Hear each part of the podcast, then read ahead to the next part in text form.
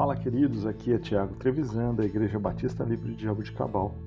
Vamos para o nosso devocional 155. Continuando o estudo da carta de, aos Colossenses, o Evangelho de Cristo foi introduzido em Colossos durante o ministério de Paulo em Éfeso. Talvez a menção mais clara disso encontramos em Atos, capítulo 19, versículo 10. A igreja de Colossos estava sendo exposta a algum falso ensino que Paulo considerava uma negação do Evangelho. Talvez, além de boas notícias acerca do posicionamento dos cristãos, Colossenses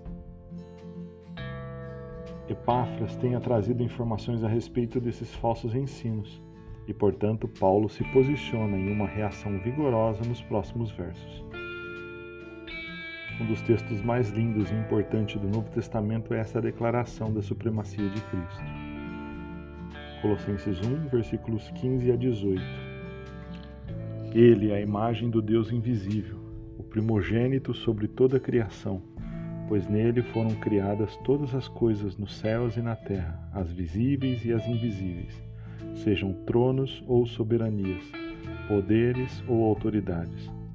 Todas as coisas foram criadas por ele e para ele. Ele é antes de todas as coisas, e nele tudo subsiste. Ele é a cabeça do corpo, que é a igreja. É o primogênito dentre os mortos, para que em tudo tenha supremacia. O texto escrito em forma poética dá a impressão de que for escrito como cântico de exaltação.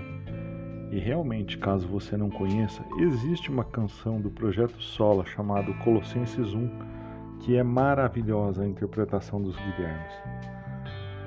Mas voltando, Cristo Jesus é a plenitude do Deus Todo-Poderoso e, como Criador de todo o universo, Ele tem poder para reconstruir a nossa vida por mais destruída que esteja.